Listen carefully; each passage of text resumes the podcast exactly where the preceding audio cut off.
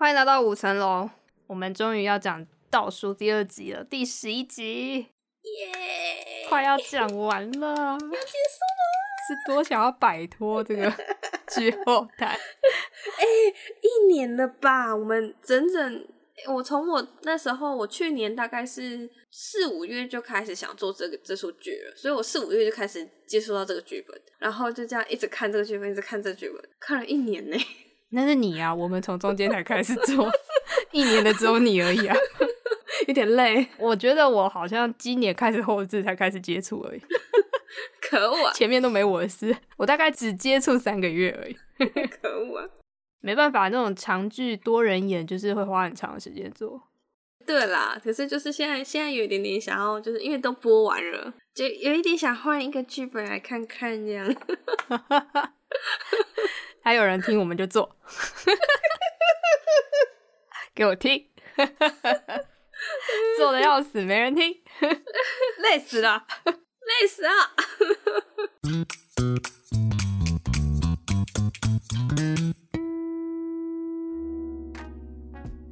布鲁诺不知道为什么打电话给西比勒啊？是因为宝拉甩了他，不要他是吗？对啊，这很糟哎，人家不要就赶快去找备胎。而且他很明显，他打电话给，应该是说，我那时候在设计的时候，我心里就想说，西比勒一定觉得布鲁诺很鸡巴，所以，嗯嗯、所以布鲁诺打电话给他的时候，我就故意设计在那边吃饼干，然后倒红酒，就是一派悠闲，然后就是听他在那边讲废话，感觉。啊，我真的很希望有人来跟我们，就是讲一下布鲁诺他的。我觉得应该没有人来敢讲，因为他讲了就会被定位说啊，你跟他一样哦。那你怎么知道？还被攻击？就是布鲁诺很很奇妙，有点不知道该怎么去解释。我后来就是跟大家，好像跟你们讲啊，就是我觉得好像我们去用一种更复杂的心态去解释他，好像会会反而更不懂他。说不定就是把他想成就是他就是那种非常直觉、直接，然后脑子没想那么多的，好像还比较可以。你说白痴渣男吗？到底有没有到白痴啊？可是就是有一种蠢吧，就是我觉得他就是一个不经过大脑的人啊。就是虽然他是一位编剧，但是他没有在使用他的脑，他的脑感觉非常光滑。他自己先跑去约了那个西比勒，说我明天想要跟你见一面。然后见了面之后，又在那边跟西比勒大小声的，不知道在干嘛。而且西比勒真的很拽，欸，我聘你。我也好想讲这种话，我聘你。聘你。西碧乐从第一集是一个小女孩撒娇的状态，到了第十一集，她已经完全露出她的本性。她已经不掩藏，然后也不假装，她是一个柔柔弱的人。对，不装了，不演了。可是你觉得十一集西碧乐跟他讲的这一些，他是不是他还有喜欢？布鲁诺吗？因为我一直觉得他是不是有试图想要放弃布鲁诺？我觉得一开始是有的。你说他在吃饼干的时候吗？就是、当然。嗯，所以我觉得我不像 C B 了，但是如果我听到类似这样的话的话，我一定心里面已经超级翻白眼的、啊。对啊，就是觉得。啊！你你你之前跟我去约会完，然后跟我说你要回到你老婆身边，然后现在跑来打电话给我，然后跟我说，呃，什么现在 Zippo 都还有宝拉还有我，我还要专心处理剧本跟其他所有事情，所以我在哪里？对不对？就只是想见我一面，所以呢，那种感觉。我叫他见你一面，跟你说宝拉跟我和好，气死！但其实宝拉是不要他了。哇塞，我家这边叭叭叫哎。怎么了？就可能有猫从车子上跳下去，然后警报器一直叫这样啊，好，那要叫一阵子。对啊，啊，不停了，好，好快。在这个剧本里面，他是一个算是超级好懂的人，就是撇除掉他在感情上面怎么可以这么差，就是就是他的目标非常的单一，就是我要。写一个剧本，我要证明自己的才华跟证明自己，只想到他自己这样。他还是个西碧乐说不要再搞这种疯子戏嘛。我就想说，你也知道他是疯子，你还要约他见面。然后西碧乐不是后面就是还有点嘲讽的说，你看起来好光鲜亮丽，裤子干干净净，头发吹过，牙齿白白。我就想说你在拍广告。布鲁诺真的是有备而来的见他，不然怎么会就是像他说的那样，就是全身打理的非常好。所以你觉得啦，原本布鲁诺来见西比勒是要做什么？你帮不帮我啊？所以他只是打算要找西比勒帮他做那个八年的剧本，没有其他的了。当然还有其他的啦，就一方面也是希望说帮助我完成这个剧本，情感上也是他开始偏向依赖西比勒啦。他还被呛哎，一朵小花都撑得比你久。我听到这句话让我笑死，我想你是指什么？什么东西撑比较久？哎、你想到什么？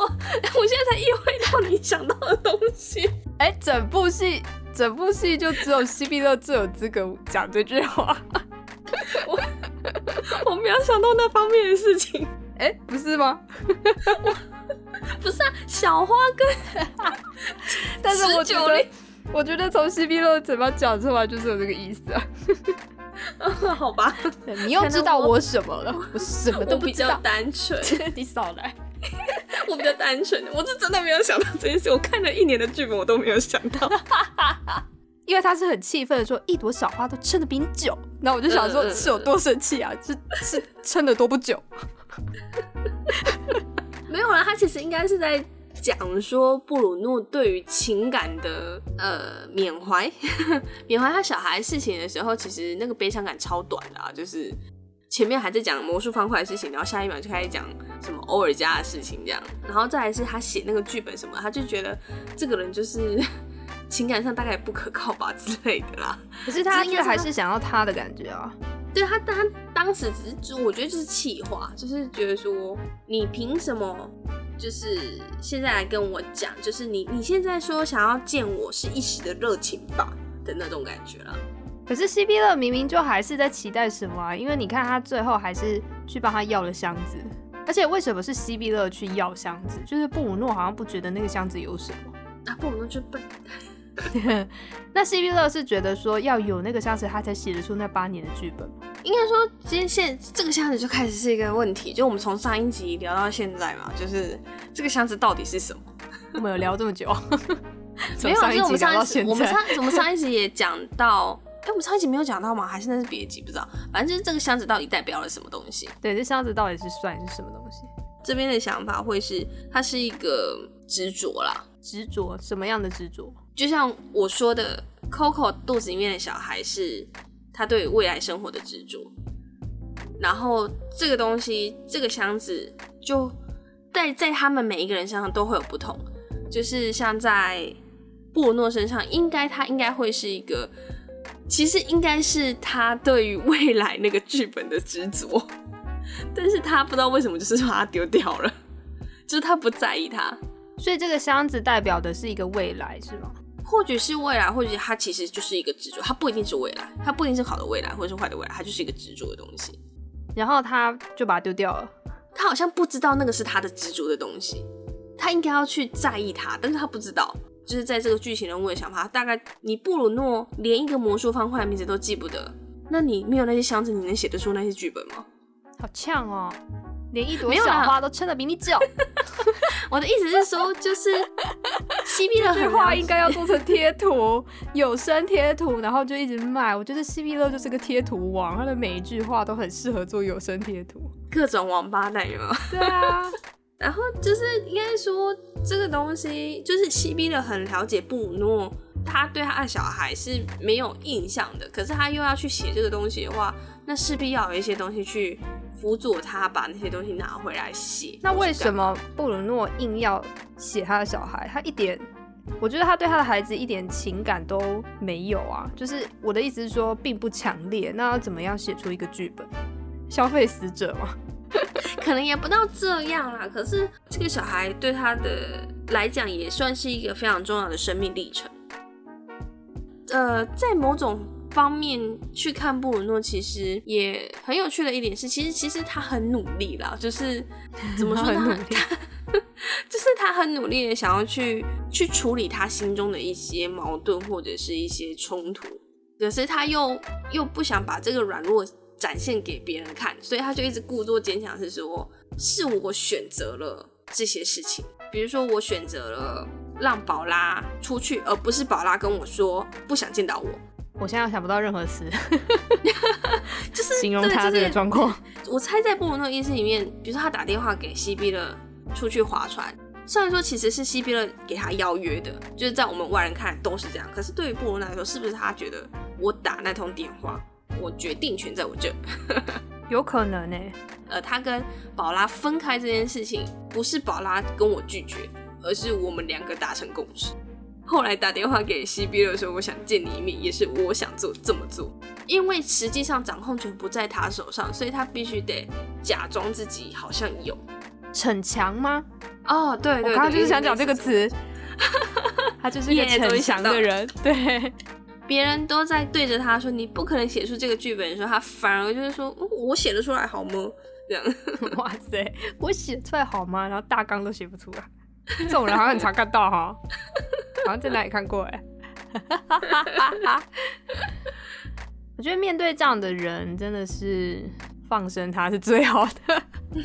但是西比勒却还想去救他，看来他真的长得蛮帅的。或者是他真的，他真的很爱他的才华，真的不知道是在哪里啦。对啊，他连个大纲都写不出来，他的才华点是什么？只会写芭乐剧的才华。我觉得这个剧本的确省略了很多东西，不是我们把它剪掉不演哦，是这个剧本就是长这样。真的，真的，我没有，我没有删任何一个场景。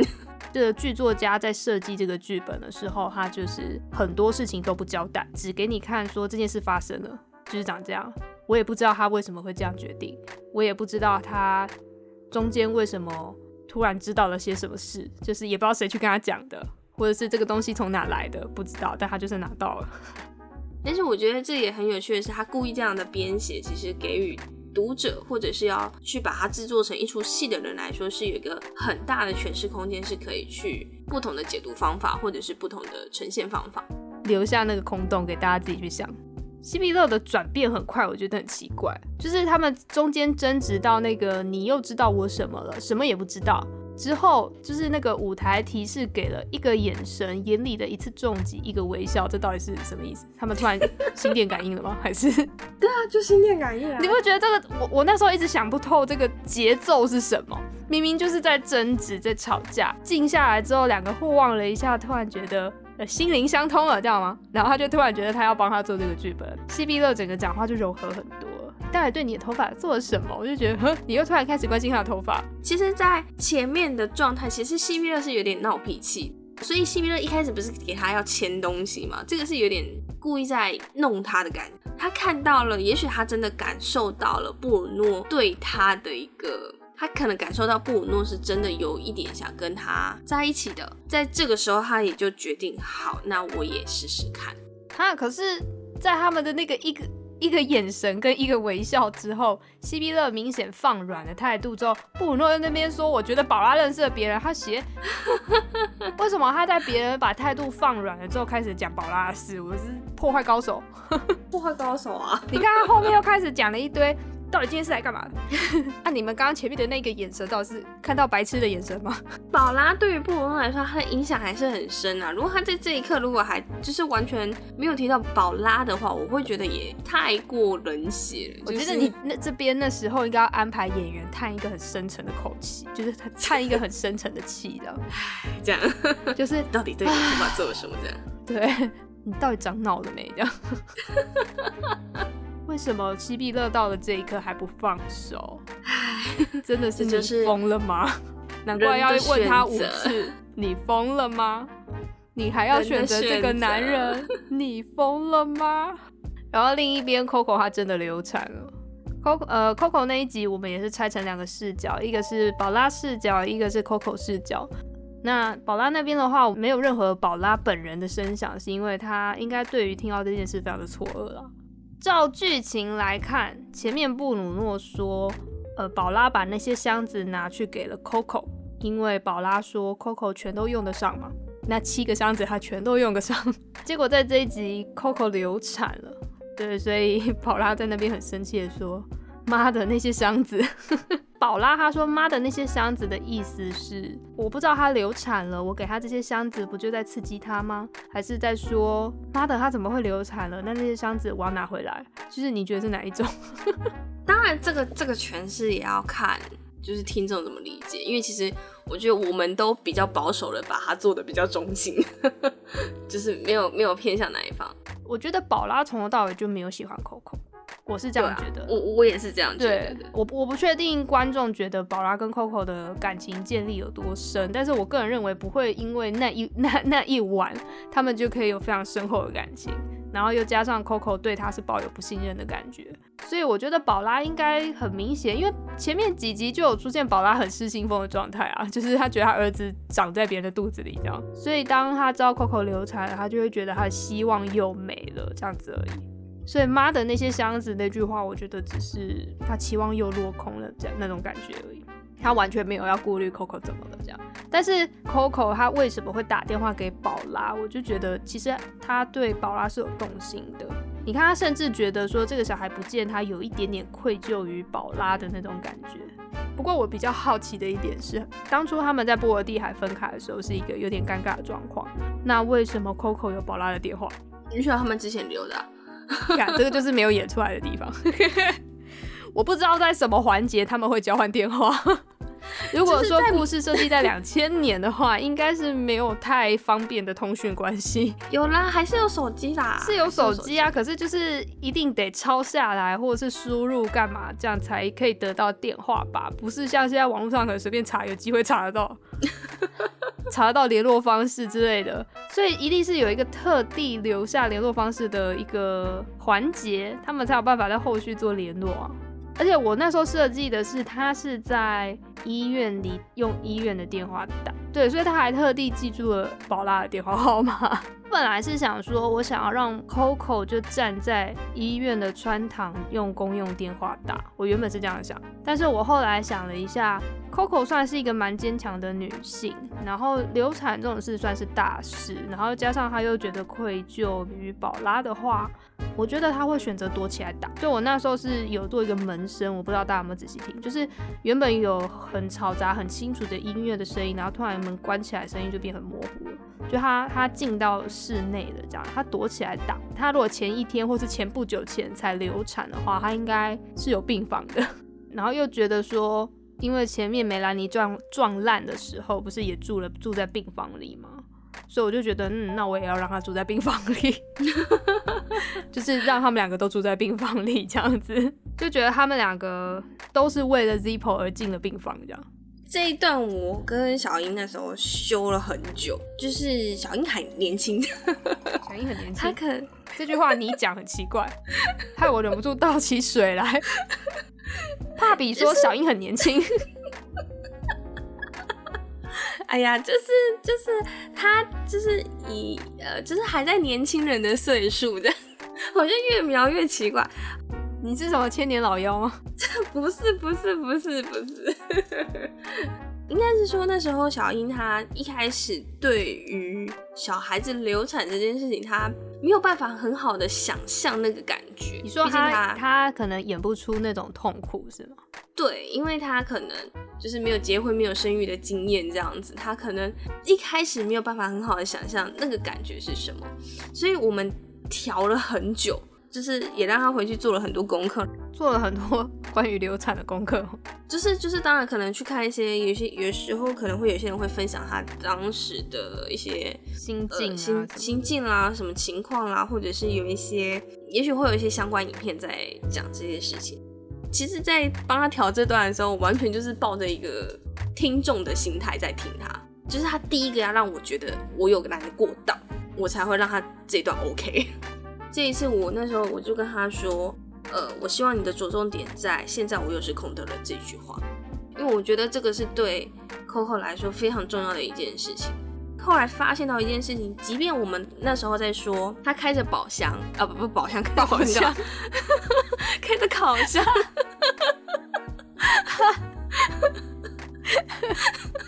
这是他宝物是不是？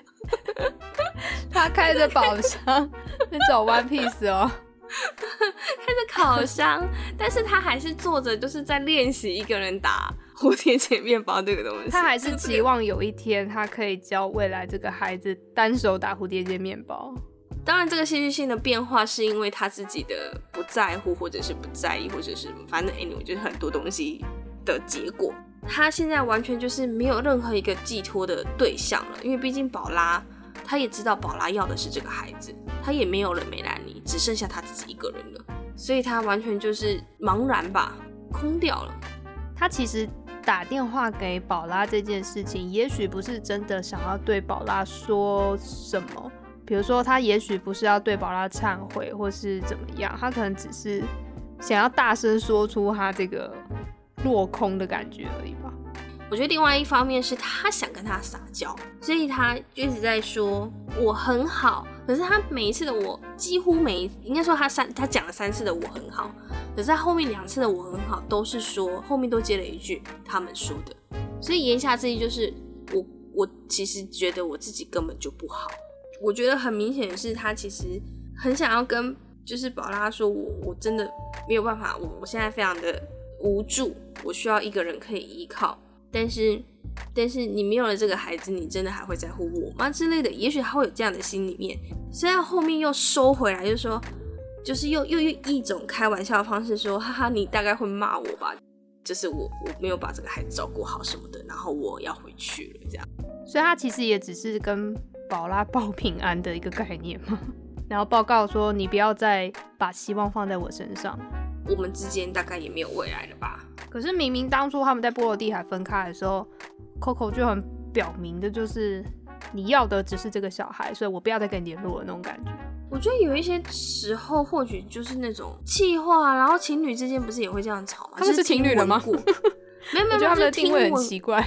听闻过有一些不一定是情侣，但是就是有些暧昧中的人就会觉得说你要的只是我的什么什么，然后你 什么在讲什么？刚刚在念咒语吗？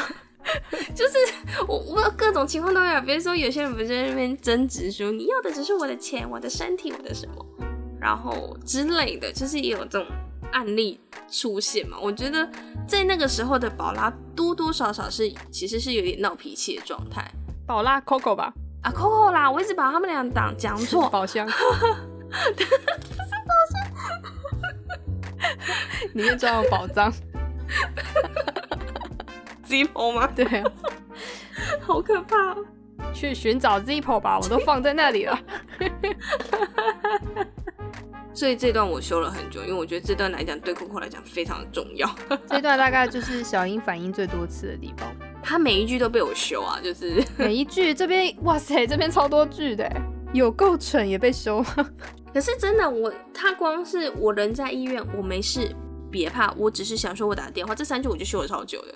连他打电话给 Coco，我觉得他都不想要让 Coco 听出来他在哭。让宝拉，嗯，我又讲错了。连他打 电话给宝拉，都，都会让我觉得他好像没有想要让宝拉知道他在哭。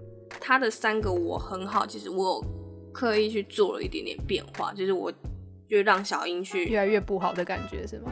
有，就是他的第一个是 我很好，然后再来是我很好，然后再来是我。很好，他们可能只觉得小英是不是累了？就是哎、欸，中间空档怎么好像剪的有点开？不是好吗？那是他的情绪变化，那是代表他快要说不出他很好这件事情了。十一集已经接近结尾了，十二集就是最后一集了。但是看样子，其实我说不上来，他们这样究竟是有没有走向自己的一个结果？这样。就是有一种还在路中间的感觉，十一集甚至没有梅兰妮，梅兰妮不知道淹淹死在哪里啊，他不知道跑去哪里，连提都不提了，可能因为越南的屋顶都没了吧，他也不知道去了哪里。对《雨季》这个广播剧有兴趣的话，欢迎大家搜寻 YouTube 的频道 Five Story 五层楼，就可以看到《雨季》完整，总共有六十个影片，六十还是五十个影片？六十个。六，上面他之前好像有人说六十吧，我们不知道，反正超级多个影片。对，我们就是一直做，我们那我们两个那时候就是一直做，一直做。对，已经没有再算了。希望大家就是赏个脸听一下。没有啦，因为想说难得要了跟德国那边的剧作家要了授权，就是还是希望大家可以听一下这样子。就是应该说，我们可能更抱的是这个是一个很有趣的剧本，然后希望给。让大家都就是认识到这个剧本，雨季本身其实 就已经不是很常见的。它不是纯广播剧啊，其实有有一点点像是我们之前自己定位的声音声音剧场。对，这也是以后再找时间跟大家讲什么是声音剧场。对，还有我们到底在干嘛？我们整个频道开到现在，我们从没有跟任何人介绍我们到底在干嘛。我们就是第一集就开始讲雨季，这样。我觉得应该说不定没有人，没有人在意是吗？没有人在意，或者是没有人听得懂我们在干嘛吧？我我想也是这样，但是因为其实真正的 podcast 会等雨季十二集结束之后才会开始。我们现在只搭配演出而已。对，就是对对。十一集就讲到这边，十二集再见，拜拜，Bye bye.